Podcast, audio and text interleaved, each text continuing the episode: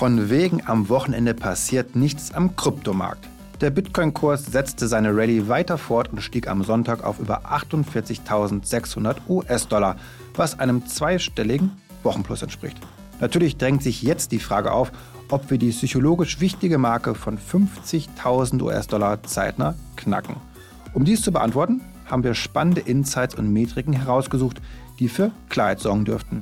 Und damit hallo und herzlich willkommen zu BTC Echo Invest, eurem Lieblingspodcast rund um das Thema Investieren in Bitcoin, Blockchain und Co. Heute ist Montag, der 12. Februar. Mein Name ist Sven Wagenknecht und bei mir ist wie immer BTC Echo Marktexperte Stefan Lübeck. Stefan, schön mal mit dir wieder einen Invest-Podcast zu machen. Diese Kombination hatten wir ja schon länger nicht mehr. Ja, hi Sven, cool, dass du erstmal so kurzfristig Zeit hattest. Äh, ja, liebe Grüße gehen raus dann nach, äh, nach Köln zu Peter, der heute nämlich karnevalsbedingt verhindert ist. Absolut, schöne Grüße nach Köln. Wir Berliner sind ja keine Jacken, oder Stefan? Ja, traditionell damals, du hast recht, Berliner nicht mehr, traditionell damals aber schon, meine, äh, hat meine Geburtsstadt Braunschweig nämlich den größten Karnevalsumzug Norddeutschlands der auch tatsächlich gestern live auf dem NDR im Fernsehen übertragen wurde. Habe ich sogar zwischenzeitlich mal kurz reingeschaltet. Aber seitdem ich in Berlin wohne, was ja jetzt auch schon ein Jahrzehnt ungefähr ist, äh, ist das tatsächlich kein Thema mehr für mich. Ja, und Peter hat mich ja bisher dann auch noch nicht nach Köln eingeladen, aber vielleicht wird das ja nächstes Mal oder nächstes Jahr was, Herr Kollege. Wir bleiben optimistisch, auch wenn ich da jetzt nicht so der Fan von bin. Lass uns das lieber in die Themen reinstarten, bevor wir jetzt uns über Karneval auslassen.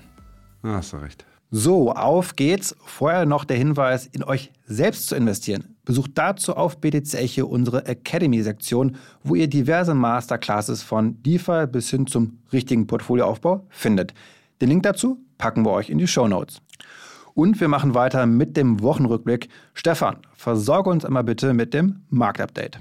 Ja, du hast es tatsächlich eingangs schon gesagt. Bitcoin konnte in der abgelaufenen Handelswoche weiter an Boten gut machen und wie von dir erwähnt, am Wochenende tatsächlich die 48.600 äh, ansteuern und ja, auch einen Wochenschlusskurs oberhalb der 48.000 äh, generieren und damit den höchsten Wochenschlusskurs seit März 2022. Das muss man auch immer mal festhalten.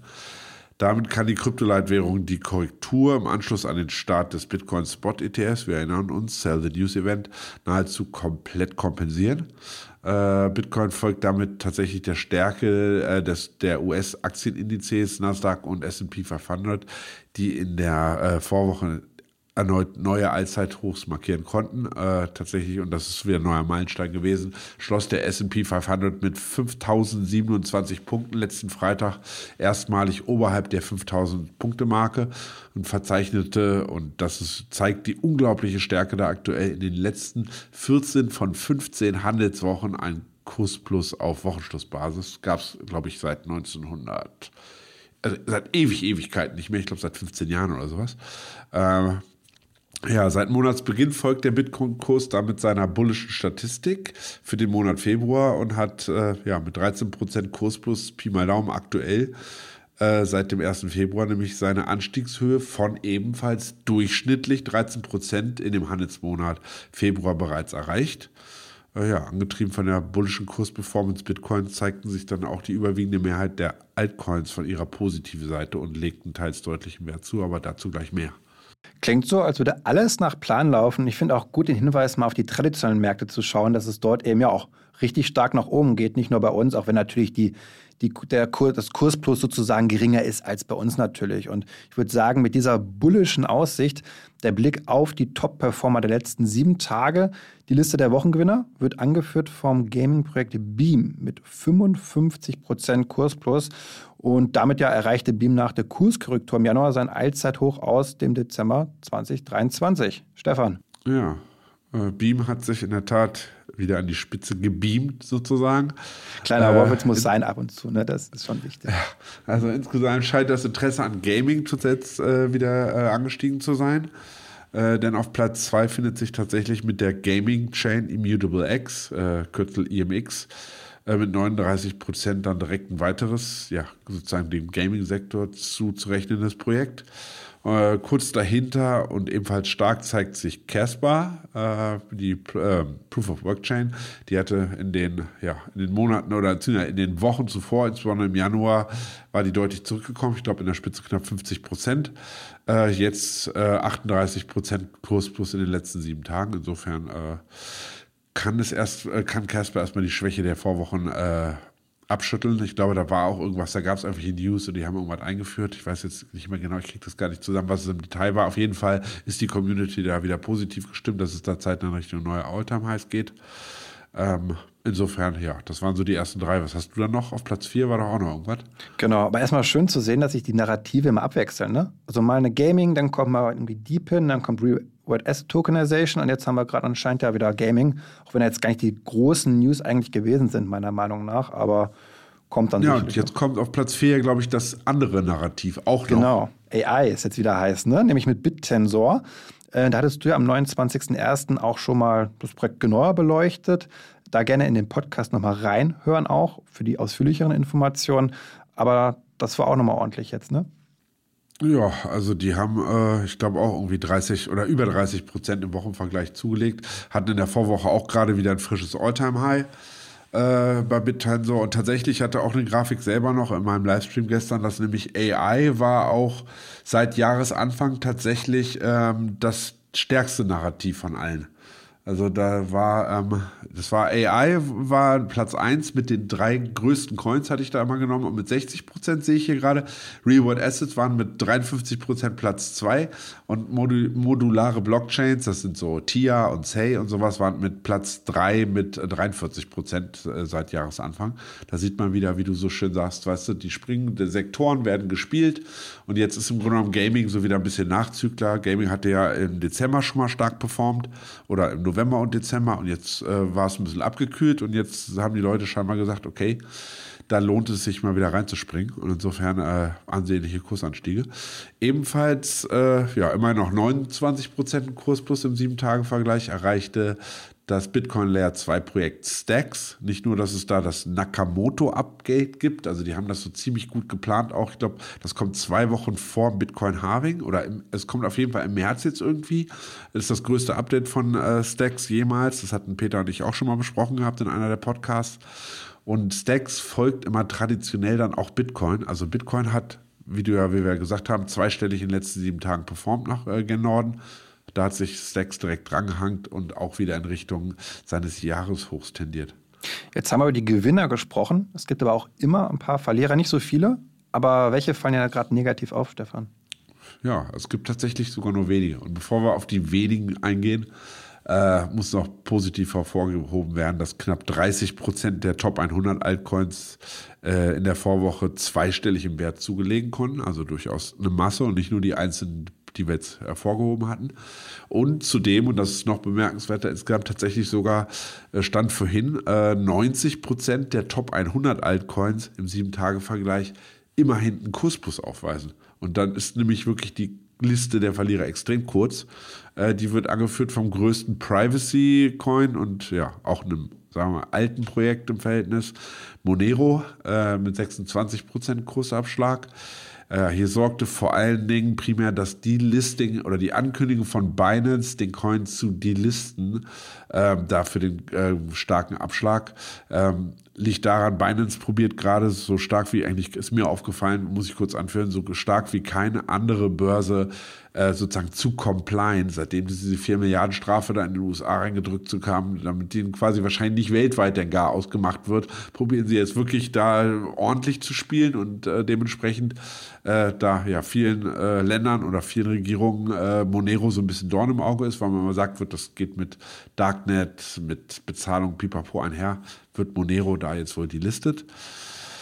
Äh, insofern, äh, ja, das ist die Entwicklung bei Monero. Erstmal nicht so schön. Zumal den Coin ja, wie gesagt, ich glaube seit 2017 oder so, den gibt es ja schon sehr, sehr lange. Noch früher. Ähm, ich kann mich erinnern, ich war 2016 mal auf einem Monero-Meetup, glaube ich, gewesen. Ja, stimmt. Das, ja, ja, ja also, stimmt. Es kann sogar sein, dass es 2016. Ja. Alex war ja damals auch hier, weißt du noch, unser Monero-Alex. Genau, genau. Schon Wie lange das alles her ist. Aber deswegen, Monero Richtig. ist wirklich ein Urgestein der, der Privacy einfach. So ist er hängen geblieben. Ja, und eigentlich ist das auch sozusagen ne, aus unserer Sicht nicht schön, weil Privacy, das hat seine Daseinsberechtigung. Monero war dezentral. Es kam ja auch, äh, da hatte der Kollege Tobias Sander einen Artikel vom 30.01., da hieß es nämlich auch, die Behörden in Finnland hätten womöglich Monero gehackt. Äh, ja, lest da mal rein. Im Endeffekt äh, konnten da Überweisungen nachverfolgt werden, aber nicht, weil äh, Monero kompromittiert war, sondern eher, weil Leute oder Kriminelle dort ähm, zwischenzeitlich immer wieder Bitcoin mit reingesetzt haben und darüber war es dann irgendwie diesen Behörden möglich, einen Teil der Überweisung irgendwie nachvollziehen zu können. Ansonsten auf der kurze, ja, die kurze Liste der, der Verlierer wird mehr oder weniger eigentlich komplettiert, fast schon durch die Gaming Chain Ronin. Interessant, also wir hatten Gaming, die Outperformer auf der einen Seite, dann haben wir aber auch den krassen Underperformer mit Ronin. 22% Kurs plus, äh, Kurs minus geht es da runter. Das sind aber tatsächlich primär Gewinnmitnahmen, denn Ronin war in den Wochen zuvor massiv gestiegen war dann nämlich auch, äh, hatte dann Binance-Listing erfahren, war dann noch einmal, ich glaube, sogar auf den Alltime High gespiked oder auf einmal noch mal kurz hochgelaufen. Und dann ist es klassisch immer, dass es so ein Sell the News Event ist, dann ist quasi die Vorfreude raus, Leute nehmen Gewinne mit und das waren dann diese 22 Prozent, die es dann erstmal runterging. Ja, den dritten, den kann man schon wirklich vernachlässigen. Der tatsächlich dritte Coin, der äh, im Minus ist, Uh, unabhängig von so Coins, die minus 0,2 oder 0,5 Prozent im Wochensicht haben, was ja normale Fluktuation ist, uh, ist Wemix, hatten Peter und ich auch immer hier mal angesprochen, ist auch ein sehr volatiler Coin, aber der hat auch nur einen geringfügigen Rücksetzer von rund 5 Prozent, also auch vollkommen überschaubar. Insofern, die positiven überwiegen ganz, ganz deutlich. Definitiv, schon sehr beeindruckend, wie stark sich da der Markt über die Breite auch zeigt. Danke dir bis hierhin und jetzt heißt es für euch bullisch dranbleiben. Wir spielen kurz unseren Disclaimer ein und dann geht es mit dem Hauptthema weiter.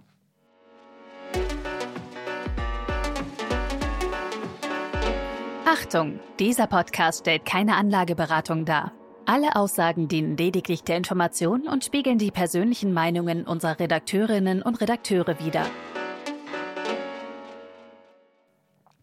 Folgt der Ausbruch über die 50.000 US-Dollar-Marke, lautet der Titel. Und wir haben für euch einige Punkte zusammengetragen, die eine optimistische Marktmeinung untermauern.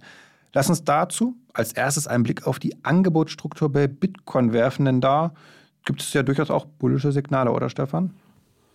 Ja, also durch das bevorstehende Halving, wir wissen es alle, Datum ist jetzt wohl 20. April, das ist mein aktueller Stand.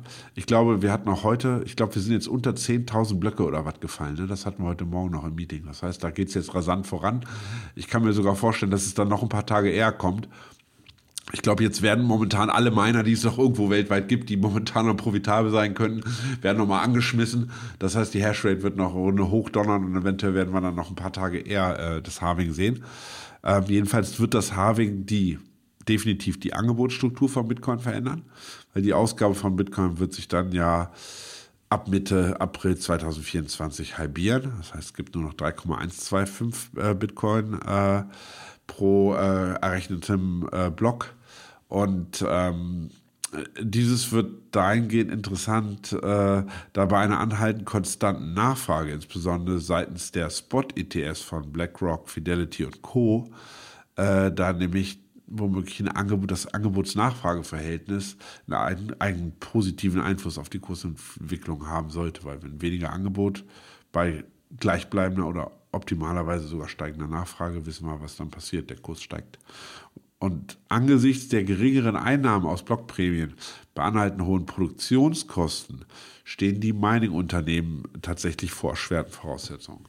Und um diese Veränderung auf der Einnahmeseite abzufedern, haben äh, einige Miner zuletzt zum einen ihre bestehenden Bitcoin-Bestände reduziert, hatten verkauft. Auch das hatte tatsächlich auch nicht wirklich den negativen Impact auf den Kurs, was auch wieder positiv war. Das heißt, die Nachfrage konnte auch das kompensieren. Also nicht nur die Grayscale-Abverkäufe kompensieren, sondern auch noch die vermehrten Verkäufe durch die Miner selbst kompensieren. Ähm, das ist sozusagen die eine Einnahmequelle, wie sich die Miner so ein bisschen äh, Cash oder Cash-Bestände aufgebaut haben. Und teilweise haben die dann wirklich im Vorhinein jetzt schon, so wie bei Cleanspark, zu Kapitalerhöhungen gegriffen. Wie gesagt, Cash-Reserve ist wichtig. Man weiß nie, wo der Kurs dann in den nächsten Monaten hingeht. um einfach kurzfristige finanzielle Belastung durch ja, reduzierte Einnahmen durch die ähm, Block Rewards abzumildern. Aber ja, und auch bauen die Miner tatsächlich nämlich ihre Standorte in Regionen mit günstigeren Strompreisen immer weiter aus. Wie zuletzt der ja, größte US-Miner tatsächlich, der äh, verkündete, einen neuen Standort in Paraguay hochzuziehen. Da wohl auch mit Wasserkraft, also auch nachhaltig und grün und wohl vor allem günstiger die Strompreise. Ja, aber nicht nur die großen US-Mining-Unternehmen äh, suchen ihr Heil im Ausland. Auch chinesische Bitcoin-Miner, wie zum Beispiel Antminer, darf man nicht vergessen. Antminer ist der mit Abstand größte Hersteller von Mining-Geräten. Die meinen aber selber auch. Und äh, ja, die zieht es aktuell zunehmend dann tatsächlich nämlich nach Afrika.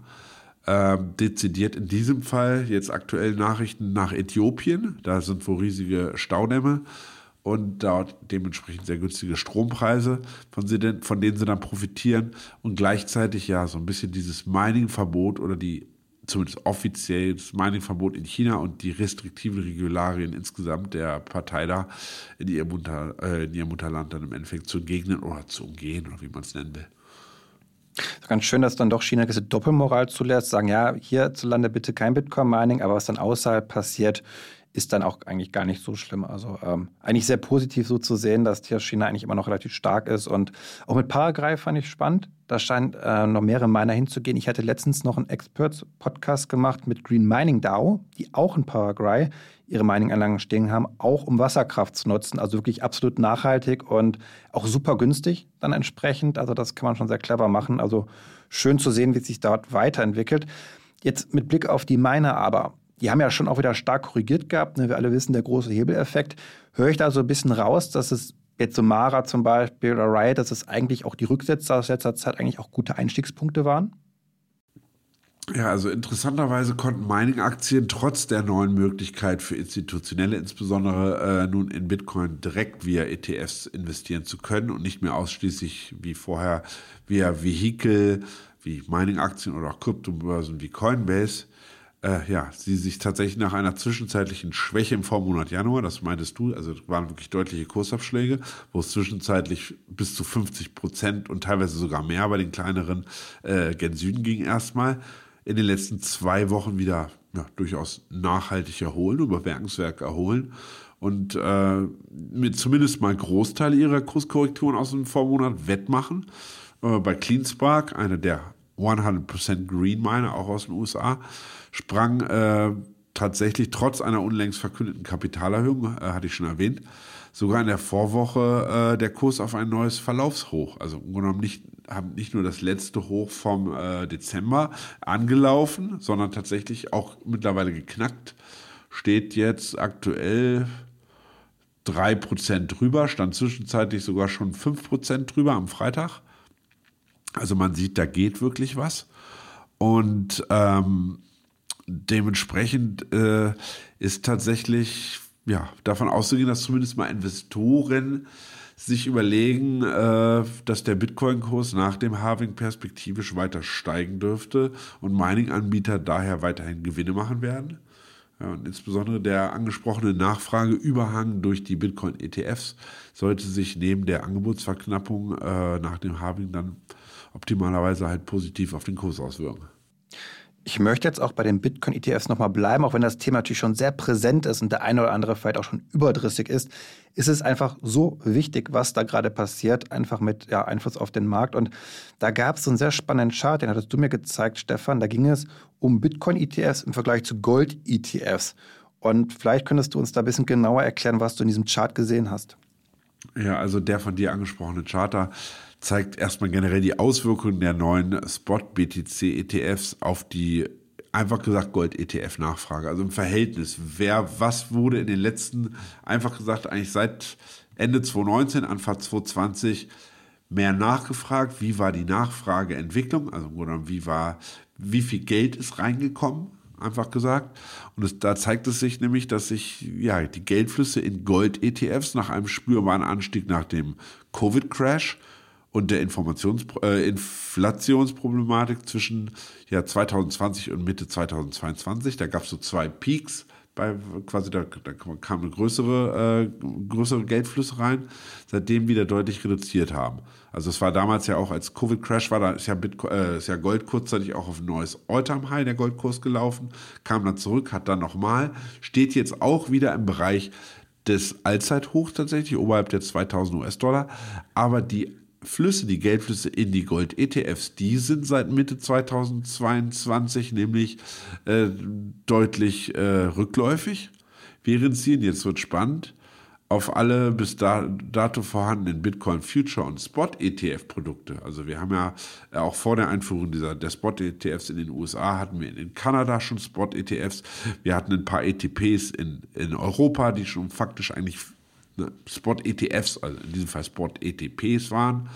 Ähm, sowie natürlich die Future ETFs, ähm, like, äh, hier Bito ist ja da der größte in den USA nämlich nach einem Anstieg in 2020. Da ging es auch in 2020 rasant nach oben. Ähnlich wie mit dem Bitcoin-Kurs, dann äh, in 2021 war ja das Allzeithoch.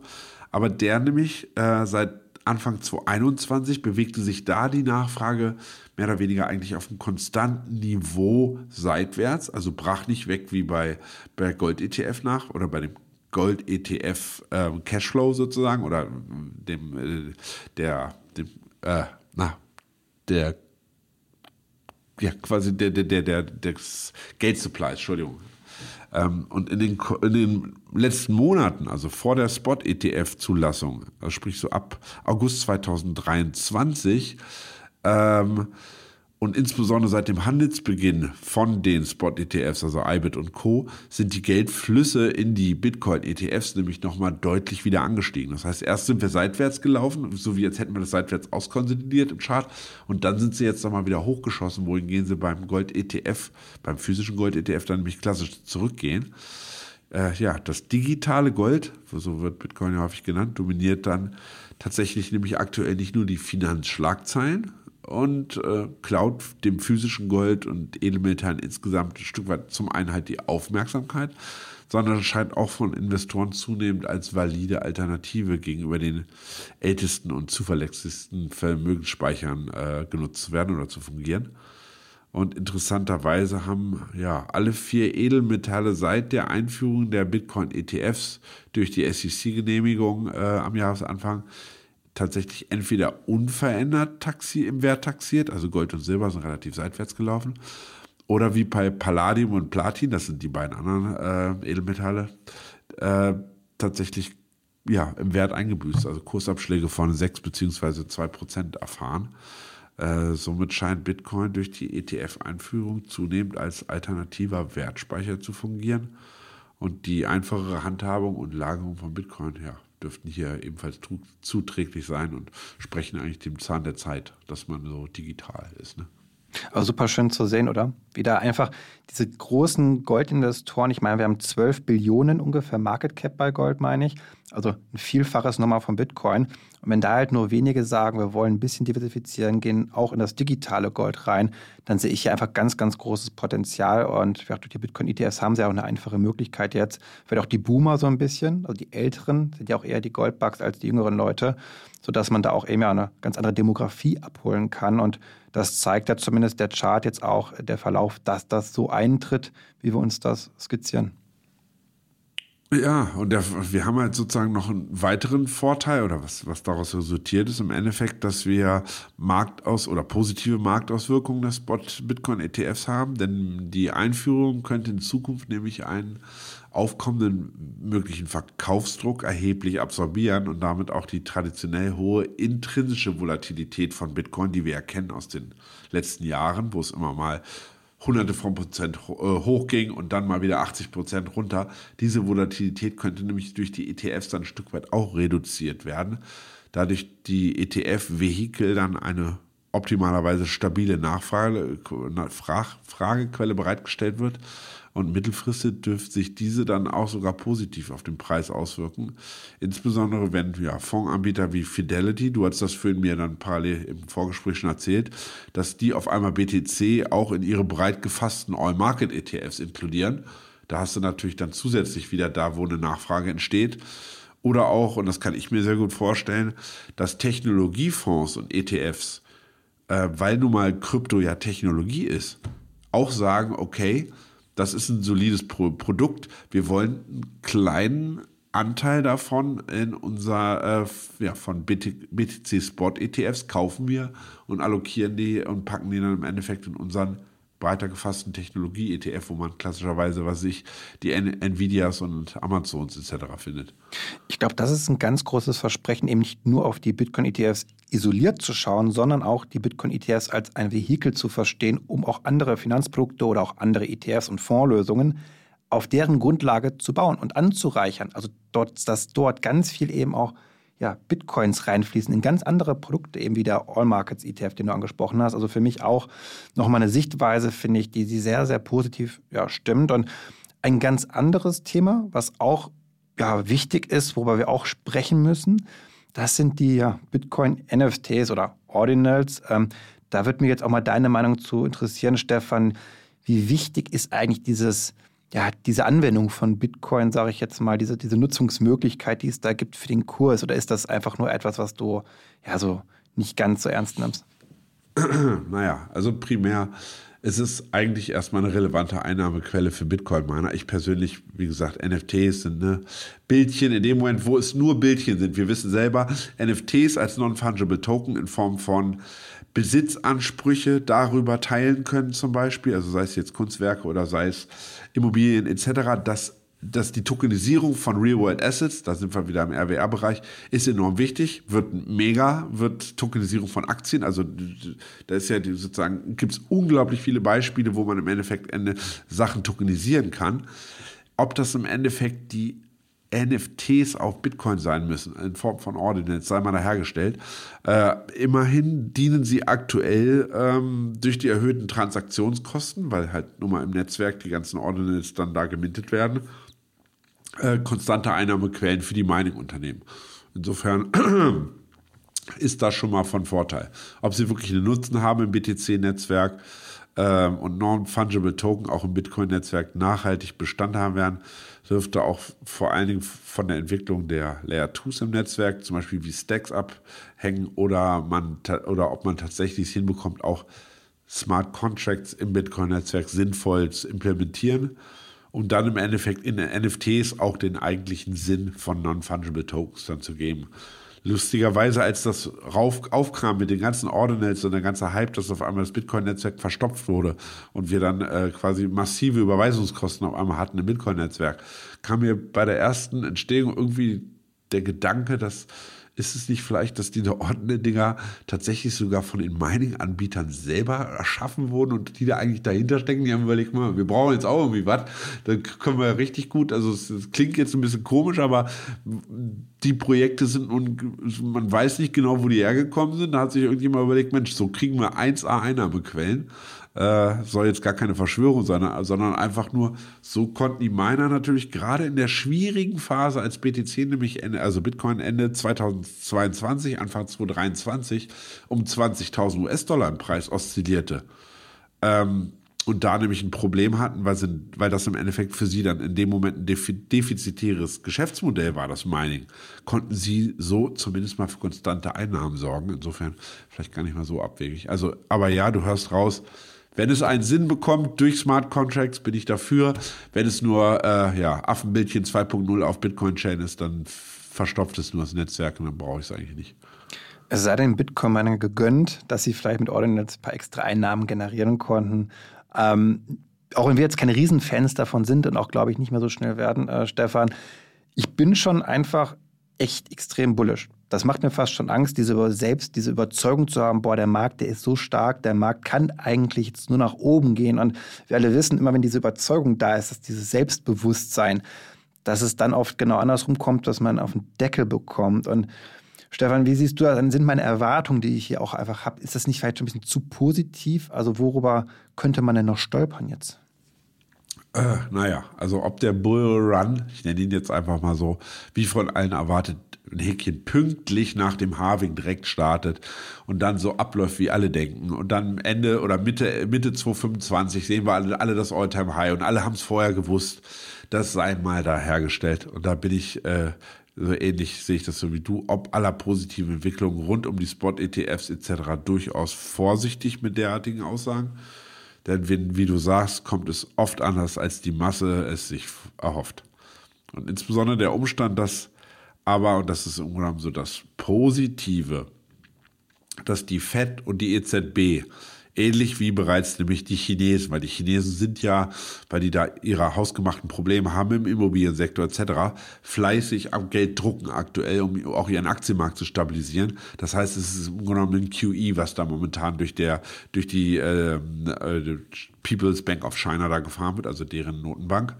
Ähm, und wenn dann auch die FED und die EZB, und davon geht man jetzt aus, in den nächsten sechs Monaten, sollte denn die Inflation nachhaltig unten bleiben und sich diesem 2%-Ziel, von dem wir mal alle reden, annähern, äh, und mit dem Ziel, nämlich dem Bankensektor und dem Immobiliensektor und insbesondere dem Bankensektor den Druck zu nehmen, weil die äh, US-Banken wissen wir, da sind schon ein paar pleite gegangen. Da war in der Vorwoche, gab es da auch wieder deutliche Kursabschläge bei manchen.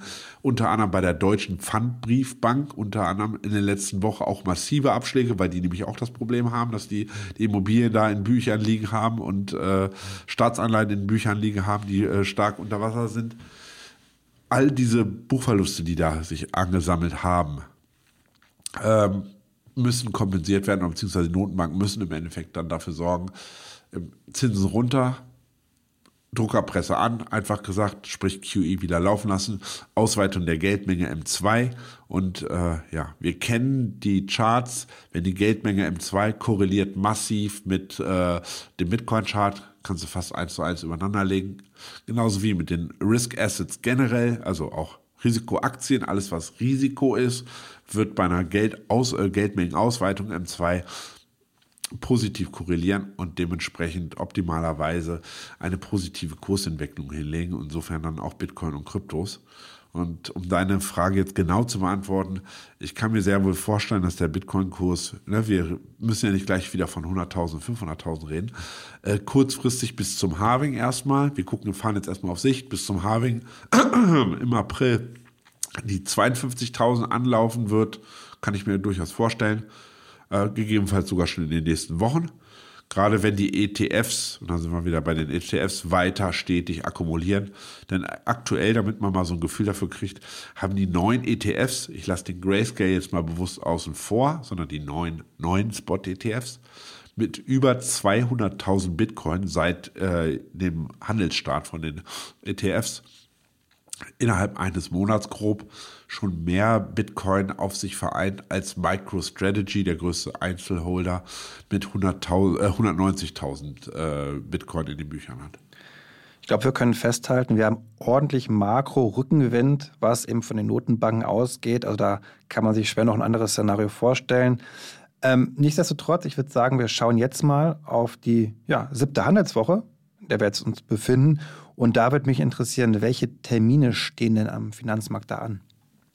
Ja, also die dritte Handelswoche im Februar steht im Schatten aktueller Inflationsdaten. Das ist auch so am Dienstag, da wird drauf geschaut. Die Woche beginnt dann nämlich mit der Veröffentlichung dieser neuesten US-Verbraucherpreise morgen. Und sollten die Verbraucherpreise wieder deutlicher als erwartet zugenommen haben und infolgedessen äh, dann äh, die, die, der US-Dollar, das ist immer so, wenn die Inflationsdaten äh, steigen, also wenn die Inflationsraten wieder steigen, profitiert oder ist Cash wieder King, sagt man sozusagen. Die Leute gehen in US-Dollar, der US-Dollar wird stark. Bedeutet, das wäre Gegenwind für Bitcoin. ist es so, wie die, ich sag mal, Analysten sich erhoffen, dass die Inflationsraten niedrig bleiben, eventuell sogar noch weiter zurückgehen, als die, Inflation, äh, die Experten äh, prognostizieren. Dann ist das eher eine Schwächung des US-Dollars die Folge, sprich weiter Rückenwind für Bitcoin und Co. Das heißt, da dürfen wir weiter steigende Kurse sehen. Ja, am Donnerstag schauen wir dann tatsächlich noch auf Einzelhandelsumsätze in den USA. Und zum Wochenschluss am Freitag ist dann quasi immer das Pendant zu den Verbraucherpreisen, die US-Erzeugerpreise im Fokus. Des Weiteren, wie gesagt, Berichtssaison ist ja auch am Laufen. Da kriegen wir nämlich dann von mehreren US-Unternehmen aus dem Kryptosektor in dieser Woche neue Quartalszahlen. Äh, anfangen äh, tut das der Neo-Broker Robinhood, wo man ja mittlerweile auch äh, Kryptos handeln kann, die jetzt auch ihr Geschäftsmodell ja auch nach Europa ausweiten. Das heißt, demnächst kann man auch als Europäer bei Robinhood Kryptos handeln. Da kommen die Zahlen am Dienstagabend nachbörslich. Und am Donnerstagabend folgen dann die Kryptobörse Coinbase. Wichtig, sowie das Bitcoin-Mining-Unternehmen Iris Energy Limited. Das heißt, wir kriegen zum einen Zahlen von Coinbase und werden sehen, wie wirkt sich überhaupt dieses Custodial-Funktion aus, das ja, äh, Coinbase ist ja der Hauptcustodial für die Bitcoin-ETF-Anbieter und im Grunde genommen ja, leiden die darunter, dass jetzt alle nur noch in ETFs in die Kinder investieren oder kann Coinbase auch profitieren von diesem ganzen Hype um Kryptos und dann gucken auf der Mining-Seite, wie wird der Bitcoin-Miner äh, Iris Energy, wie hat der performt. Vielleicht kann man da auch wieder ableiten, wie Mara und äh, Riot etc. dann nämlich performt haben, die in den nächsten Wochen dann nach und nach ihre Zahlen liefern. Also insofern wird es durchaus spannend, auch äh, was die Quartalzahlen angeht. Definitiv. Danke für den Überblick und damit auch der Blick auf die Krypto-Leitwährung Bitcoin. Und da die Frage, welche Fixpunkte kannst du unseren Zuhörerinnen und Zuhörern auf der Oberseite mitgeben? Also das, das zweistellige Kursplus in der letzten Woche hat das Chartbild zugunsten der Bullen kurzfristig weiter aufgehellt, das definitiv. Bitcoin erreichte das im letzten regulären Podcast mit Peter angesprochene maximale Kursziel in Form des übergeordneten Golden Pockets bei rund 48.540 US-Dollar. Und mit der Wocheneröffnung in der vergangenen Nacht sprang der BTC-Kurs sogar kurz auf, ich glaube, 48.828. Das ist der Coinbase-Preis. Und damit sogar knapp 300 oder bis 300 Dollar unter das bisherige Jahreshoch vom 11. Januar. Ja, nun gilt es für die Bullen, die Erholungsbewegung, die wir gesehen haben, zu bestätigen und den Bitcoin-Kurs optimalerweise nicht mehr unter 44.400 korrigieren zu lassen. Ähm, ja, schön wäre es, wenn es Ihnen gelänge, ähm, oder der Käuferseite gelänge, den Kurs tatsächlich schon bei 46.850 zu stabilisieren. Äh, ja, gelingt diese Stabilisierung, dürften die Bullen dann im Anschub äh, oder direkt danach alles daran setzen, das Jahreshoch in den Fokus zu nehmen, also sprich 49.100 und ein paar zerquetschte.